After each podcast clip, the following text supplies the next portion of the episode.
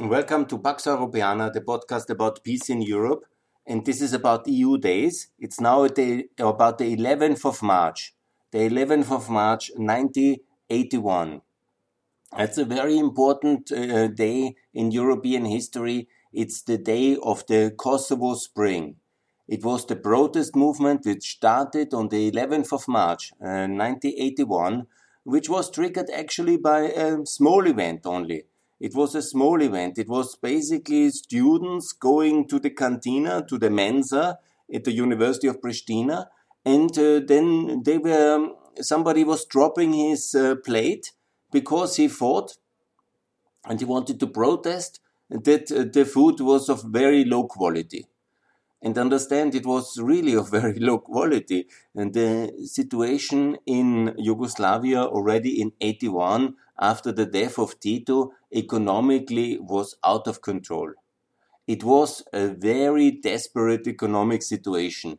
And obviously, you know, in the poorer segments of the society, in the students, which were relying on state and university prepared food basically for their for the um, accommodation, for the nutrition. Uh, obviously, this kind of uh, low economic uh, situation, crisis, was resulting in very small and actually very uh, uneatable kind of portions. Quite understandable. But this kind of maybe minor um, problem, obviously nutrition is a big problem for people, but it is kind of uh, in a bigger context of politics. One wouldn't talk maybe about uh, these issues, but it has led to the Kosovo Spring because it was then the kind of crystallization point. The program, the protest that students started on that day, and also the heavy-handed uh, suppression of this protest, and it led to a um, spiral of uh, quite violent protest actually under the slogan, We want a republic. And that is very important in the context of internal Yugoslavian politics. What is a republic? And here it is important to understand that Yugoslavia had six republics, but it um, uh, broke apart in seven states. And where is the difference? Here was the decision in 74 when the second Yugoslavian constitution was done under, of course, also the pressure of economic failure of Yugoslavia in since uh, 65 basically also since 51 but especially since the economic crisis of Yugoslavia in 65 and the devaluation of the dinar and uh, the consequent kind of uh, urgent need to get uh, more foreign exchange there was obviously the need to soften uh, the situation internally, um, also get everybody on board in a way. And there was this effort to do a new constitution, especially as a uh, response to the so-called Croatian Spring of 71 and the suppression of that um, um, um it was not the opposition movement all these opposition all these movements in uh, Yugoslavia against the unity in that years they were similar to be understood like the reform movements in Hungary in 56 and in Czechoslovakia in 68. They were internal uh, reform movements. They were not kind of capitalist, pro-Western, neither orchestrated nor supported nor really inspired. These were all internal socialist kind of uh, variations and deviations. and these famous terms of the communists, always deviationist. They were different forms of socialism. And this was also what the Croatian Spring was about, obviously in protest of a very complicated economic situation. Then, uh, in order to appease the internal and soften the internal kind of uh, dissatisfaction with the obvious lack of the economic system to provide basic needs inside Yugoslavia, there was this 74 constitution. And it gave much more rights uh, to all the six republics. But not seven? No, because Kosovo was allowed a certain degree of autonomy, which is widely exaggerated now in the, in the retrospect by some, but it was allowed together also with Vojvodina, that's the northern part of um, the um, former Austrian territory, basically, north of the Danube. The territories uh, close to Hungary. or close um, former Hungary, Austrian-Hungarian Empire. Because never forget, in the time of the declaration of war, the Austrian ambassador, when he left Belgrade, had only to go from the train station five minutes to cross the Danube, and he was in Austrian-Hungarian territory. So basically, the border was going just north of Belgrade. And uh, that was the situation. And this territory was later then integrated with the breakup of the monarchy. It was integrated in uh, in the Yugoslavian kingdom, and uh, this is Vojvodina basically with a strong Hungarian minority and even majority in some parts, and uh, also Romanians living there, and it's also and also a lot of Schwabians, as the Germans are called in uh, Yugoslavia, in ex-Yugoslavia. So this was people of German origin from the time of the empire and before even.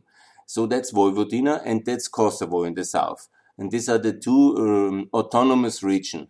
They were not granted a republic status. And you might say, what does this matter too much? It mattered it matters actually today still very much because all these uh, other independence uh, movements inside uh, the Yugoslavian breakup situation in 91 92 were going, of course, not much smoother. That's not to be said in the Bosnian case. But it was a clearer case for the international community to recognize them. Kosovo, unfortunately, also uh, was not recognized when it, recogn- when it declared its independence in 91 Remember, I talked about it and I will talk in the future. The 22nd of September 91, Kosovo has declared its independence, but because it was only a region, an autonomous region, it didn't uh, get the international recognition because the narrative by Belgrade that this is a region and not a republic was somehow convincing, seemingly, in the Western world and also Kosovo was not well known enough and uh, hardly a um, big topic, unfortunately, and so it has um, basically escaped uh, the attention of uh, the international media and of the policymakers. Didn't receive uh, the recognition it deserved already back then, and uh, that was obviously then the recipe for genocide and disaster. But that was 91. I'm talking still about 10 years before. I'm talking about the year 81. What exactly happened then? In uh, March 11th was the start of uh, the student protest, and they lasted until um, the mid of uh, April, basically, for more than a month. And there were several casualties, actually. Yeah? There's still a, a, memorial plaque at the University of Pristina, but overall there were um, about um, 11 people died, yeah? about um, uh, 200 uh, people were long-term uh, imprisoned, over 4,000 were short-term arrested, and over 1,500 were expelled from the university. So significant consequences. And it was, um, um, I think, uh, a very acrimonious moment uh, for the whole of the Serbian-Kosovo relation, but also for the whole republics, because they were all afraid that Kosovo will be again uh, put under the similar system like it was until 65. Because uh, in in a short version from 1912, uh, from the conquest of Serbia by Kosovo from the Ottoman Empire until 65, when um, Rankovic was removed from power, the number two of Tito, who basically uh, established a military regime uh, in uh, Kosovo and suppressed it with a hard fist and total brutality. From 65 onwards, there was the softer phase of Yugoslavia, which lasted uh, to 81 with the death of Tito, obviously was the question: Will there be will there be reprisals again in this kind of Rankovic system? And in fact, uh, it looked like it, and the two months were very hard. But in some aspects also, and then there was a compromise reached for the next uh, six years uh, until 87. This was an uneasy compromise with a lot of incidents and mutual accusation between the two main ethnic groups of Kosovo. Obviously, the Kosovo Albanians and the Kosovo Serbs, and there are many others as well, Turkish, Bosnians, Gorani, etc., living in Kosovo. A small region, but in the center of the Balkans, and so a very thorough mix of all kind of nationalities. But obviously, the Kosovo Serbs they were about 10% of the population, maybe maybe 12, 13. So when you say one and a half million Kosovo Albanians, 200,000 Kosovo Serbs, today actually it's about 150,000 to maybe 140,000 Kosovo Serbs, and it's about 1.6 million Kosovo Albanians. Obviously, the war uh, and also the immigration has uh, taken a huge toll because there is not so much population growth compared to 1981 uh, when you because there's always the myth of this fast growing population but obviously also there is a even faster growing emigration because of lack of opportunities and obviously magnetic opportunities in Germany, Austria, Italy, America, and in other states. So then basically uh, Kosovo entered in a kind of a complicated uh, equilibrium uh, for another six years with a lot of human rights uh, violations, with a lot of heavy-handed suppression, but also with the um, effort by the Yugoslavian authorities to uh, create a more um, fairer system to also find a new balance uh, in, in, of power in Pristina and with the Kosovo Albanians. But by and the, the communist system had a, a kind of a um, small revival phase after 81. But uh, taking uh, the Kosovo Albanians more seriously obviously came at the cost of um, the ruling elite of Kosovo before and that was obviously the Kosovo Serbs. So, in a very etatist system, in a very socialist system as Yugoslavia was, and even in a shrinking one, even when uh, you basically don't create any new opportunities, yeah? When everything positive and income is always connected towards either state licenses, state support, state jobs, state procurement, everything is the state. And even the uh, opportunity to leave the country is quotarized and limited according to political preferences. Yeah? So what is exactly then the situation? Obviously, when this kind of very etatist system shrinks as well, every job uh, which was given to an Albanian was uh, perceived to be taken from a Serb because they were the ruling elite in Yugoslavia. And obviously, many of them came as well to uh, Kosovo because they got this kind of job opportunities in the police, in the municipalities, in the state apparatus, in a kind of a colonial elite, if you want to say it. Obviously, it was already before living uh, Serbs in Kosovo, but they were, of course, a smaller group. But in this kind of uh, Yugoslavian preference system for Serbs, especially until 65, but more or less uh, long after that one as well, there was, uh, of course, and then uh, basically the the administrators, the company bosses, the policemen, the doctors, the university professors, very much uh, were this uh, elite uh, with access to these powerful positions. And that was very often and mostly the Kosovo Serbs. It was not officially, it was not the apartheid system which was later established in uh, the 90s, but unofficially, and it was clearly this way that uh, the Kosovo Albanians were secondary citizens. Then, when you then in 81 and after 81 you make reforms and you want to balance the system a bit and you want to give also Albanians opportunities, Kosovo Albanians opportunities, and you give them also university professor positions, you give them also doctors, access to the public administration and so on, then obviously suddenly it's less opportunities uh, for the Kosovo Serbs.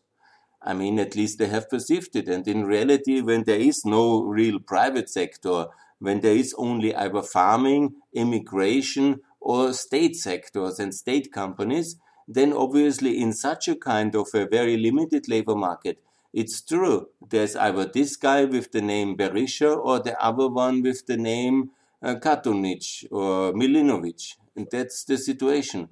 And uh, then everybody knew who is who. And then every new uh, place for an Albanian was obviously seen as a big crisis for and the ones who were mm, significantly parts of them invited as the governing elite into Kosovo from other parts of Serbia, Yugoslavia.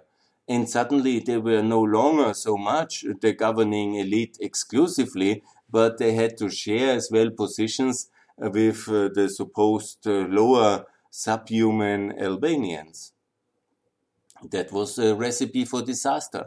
And you see how the Yugoslavian effort even to do things better was um, bound to fail from the beginning because the whole economic system was so moribund. And uh, then when in 84 the moment came, the Americans gradually reduced the funding system because the um, onset or the start of Gorbachev was making a new funding uh, for such very complicated allies, not really allies, but uh, shadow proxies like Yugoslavia, really very questionable and less important because uh, the um, Yugoslavian authorities then really didn't have this kind of balancing uh, power and division power between the East and West anymore.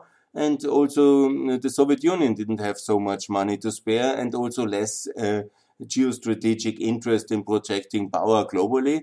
And so the Yugoslavian uh, house of cards was gradually uh, unfolding. And in an ever declining economy, then obviously opportunities got even scarcer, meaning jobs got even scarcer, salaries got uh, deflated away, inflated away. And so it was even more important to be in political power. And then obviously for the, in a way, major parts of the Kosovo Serb population having not really traditional roots in Kosovo, but be having been coming uh, from the start in order to have these great opportunities, they were really very surprised when that was disappearing fast. And that was creating the toxic mix, which then Milosevic exploited.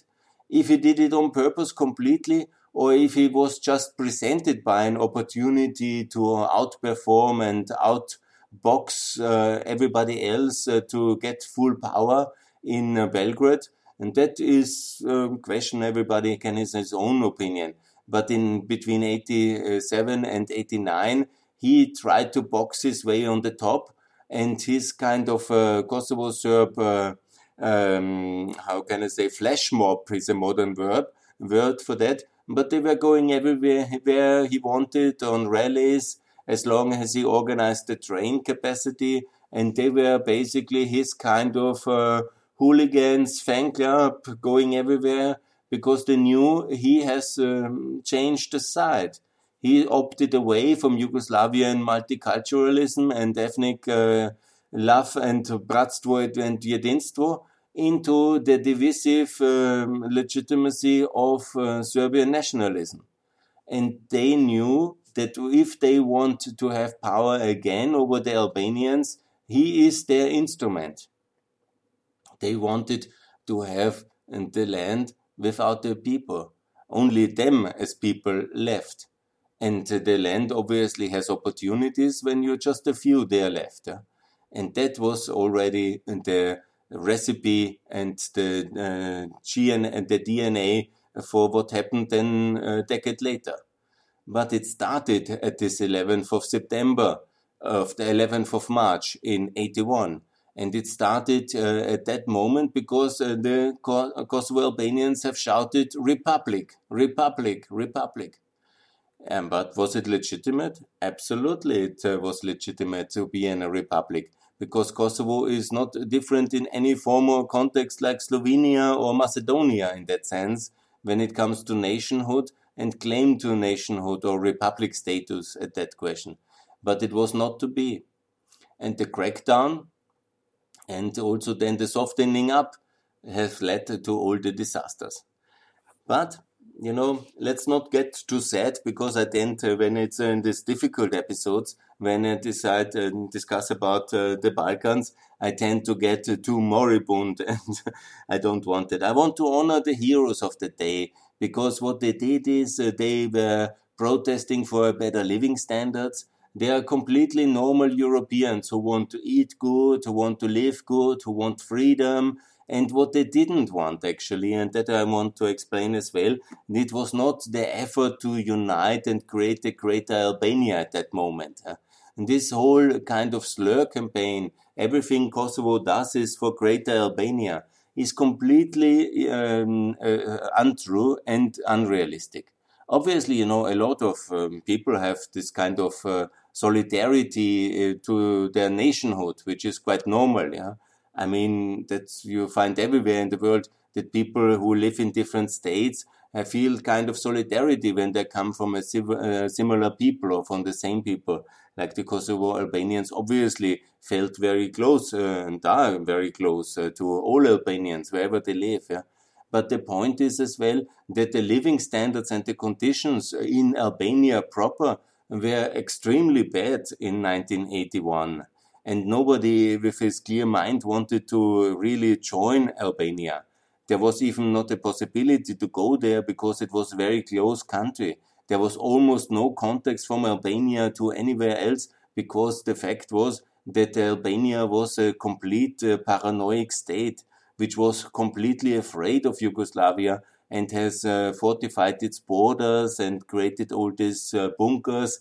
And also the living conditions and the political suppression conditions were horrible in Albania. Obviously, much worse uh, than in Kosovo, and especially much worse than after the 81 protest because they had some effects. As I said, the 81 uh, protest, whenever they were suppressed bloodily and br- brutally, but the political effect of it was a certain opening up of uh, the um, system uh, towards the Kosovo Albanians. And uh, the idea that any of them wanted immediately to move to Albania is already ridiculous because very few of them did it. I mean, there is a reason for that living standards in uh, Kosovo uh, were obviously very uh, disastrous and you know, very poor compared to, to, Austria or compared to Slovenia as well. Yeah? Even inside Yugoslavia, there were huge prosperity differences. But uh, the pro real prosperity differential was between Albania and Kosovo in that years, because Yugoslavia was much more open economy. Obviously, it was not a market economy and it was a socialist dictatorship but there were significant differences towards the Western Bloc, especially because it was more or less a Western proxy ally, and the American ambassador had significant influence on Tito when it came to many important uh, uh, questions, especially when it came to massive human rights abuses, and they were always protested. And additionally, it was like this that also the um, situation on the borders in Yugoslavia was much different people and ideas could enter Yugoslavia and people and ideas could leave Yugoslavia and information. So it was uh, always uh, the motto of Tito if you don't want to uh, live here and are unhappy, then please go, but don't come back. In uh, Albania, I remind you that fleeing from the republic was uh, capital punishment, and many people were killed in Albania for fleeing and not just the, the flight uh, from Albania was punishable by death, but also the whole families and all the relations and all the friends and everybody who was an identifiable contact were put in a horrible system of Albanian um, uh, penal colonies. In swamp areas, they had to live uh, for years. I know many of the families uh, which were grown up uh, then in the very terrible conditions and once in a while the black limousine came to pick up people who never returned back again. And the people were not allowed to leave these penal colonies in the swampy mosquito malaria swamps of southern and middle Albania. No, this was, you know, Albania is very nice today as a tourist uh, location, don't get me wrong, but it was a terrible regime.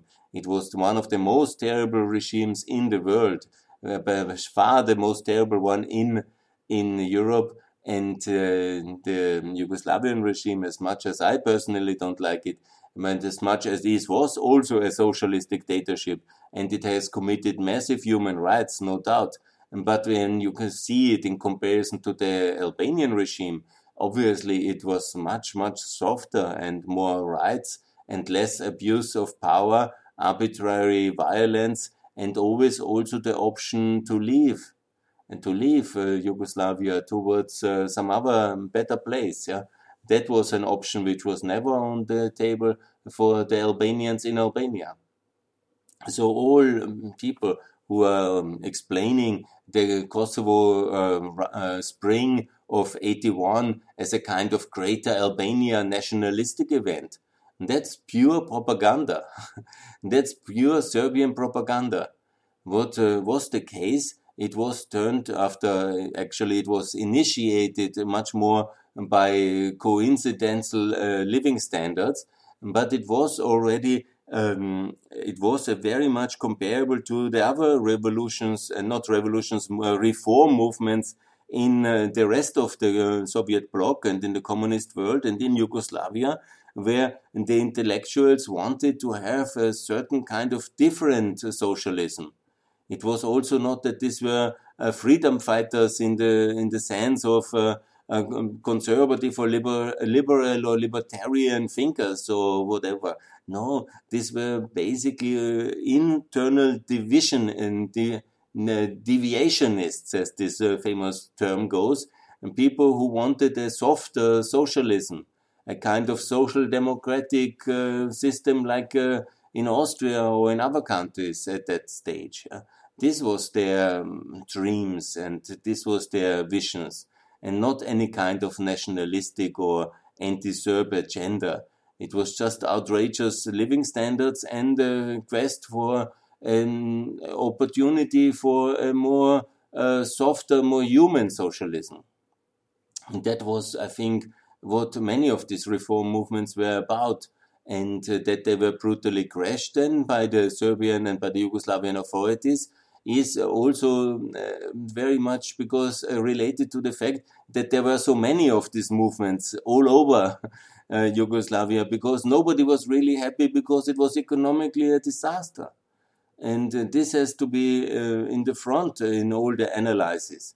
It was even less about the political demands, like a republic obviously was in the front, and that was the slogan. But uh, better living uh, standards and more uh, opportunities would have already sufficed uh, to uh, quell this uh, this reform movement. But a very unstable and fragile Yugoslavian leadership after the death of their hero Tito in 1918 and 80. And then, obviously, just half a year later or seven months later, next spring, was coming the Kosovo um, spring. And I prefer also to call it spring. I'm in favor of the word spring in that way because we often tend to repeat the Serbian narratives about rebellion, nationalists, and all these kind of uh, words with negative connotation. But it is the Croatian Spring. There was also the Serbian Spring later in 91, and there is the Kosovo Spring in 81, and it was um, a epoch-changing um, thing. And it is very important to understand it right, and also understand the actually efforts by the Yugoslavian uh, leadership not just to quell it, but also to accommodate the uh, Kosovo Albanians afterwards. But that obviously led to uh, the um, uh, debalancing the whole system of um, Serbian colonialism. Call it that way, call it a different way. I call it Serbian colonialism. And it was uh, basically the system. The ruling elite uh, of uh, Serbia, of Kosovo, which was implanted by um, Serbia Yugoslavia in Kosovo. Not all of them, you know, there was also autochthon Serbs, no doubt, yeah. But um, many of them were coming with superior education and a claim to the best jobs. And they thought, oh, man, one moment, what's going on? We should share all these opportunities. And there are anyhow not so many opportunities around. So this will not go out in our favor. And that led to this toxic mix. And, and then you can add also religious narratives. Uh, and uh, this kind of power hungry Milosevic and so on. And the whole system was bent to build up for a big disaster, which ultimately happened. And the West again did very little uh, when it, the West had the opportunity in 91, but the lack of information and the lack of leadership led to us trying to avoid taking decisions and then we had to take much harder decisions in 98 and in 99 especially when finally the point came that intervention was inevitable because of the very stubborn position of Milosevic to claim the whole of Kosovo without uh, Albanians and implement that by force. And that was, of course, a genocide, and the West had to intervene then. But again, I say, with better policy already at the end of the 80s and beginning of the 90s, maybe many of the people could still be alive. But it was not to be, and now what remains is to celebrate the heroes of the Kosovo Spring, talk positively and think positively about them. They have um, done uh, nothing wrong. They have uh, fought uh, for freedom and better conditions. They were decent Europeans, and I think they have to be deserved to be kept in good memory by all Europeans. So the 11th of March, a day for the Kosovo Spring, I think it's important that all Europeans think about uh, the good students who led this Kosovo Spring in the year 81 and also and that uh, actually then there was a phase of stability which worked relatively fine for some and in Kosovo and it was too avoidable the whole breakdown of 87 to 89 but again, you know, we were um, badly prepared and it led to a big disaster. So, next time, better preparation, dear listeners. So, thanks for, uh, for your attention. Thanks for listening. And I will be back soon with more on uh, European history and European politics and uh, how to make peace and keep peace in Europe please invite Kosovo to NATO, to the EU candidate status, and also uh, make sure that Kosovo joins the European Union in 2029. So all this will be in museum and in podcasts, and we have uh, solved uh, the Kosovo uh, conflict and situation once and for all. Once Kosovo is in NATO and in the European Union, and let's get it done. We have so many years lost so many crises. I think it's enough now. We need peace and uh, prosperity based on EU and NATO membership of the Republic of Kosovo. Thanks a lot for listening.